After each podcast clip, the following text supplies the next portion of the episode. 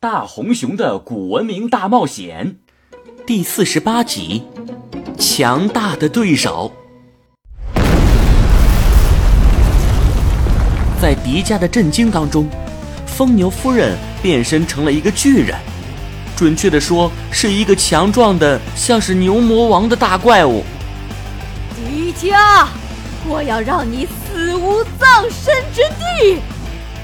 呸呸呸！我才九岁，你才死无葬身之地呢！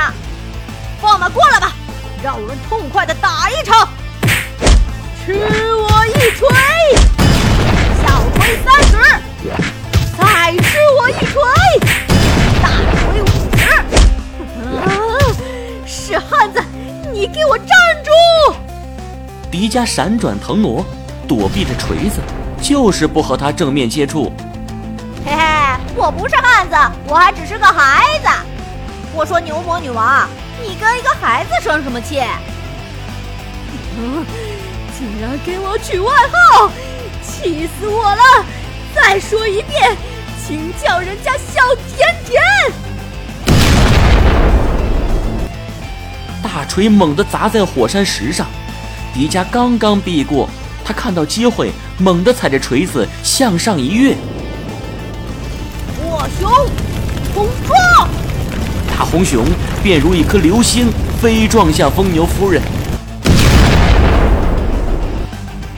一阵剧烈的爆炸在迪迦和疯牛夫人之间产生。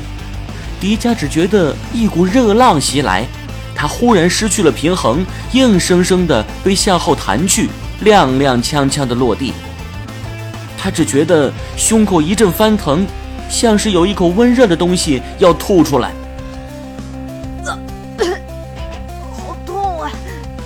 迪迦，你受伤了。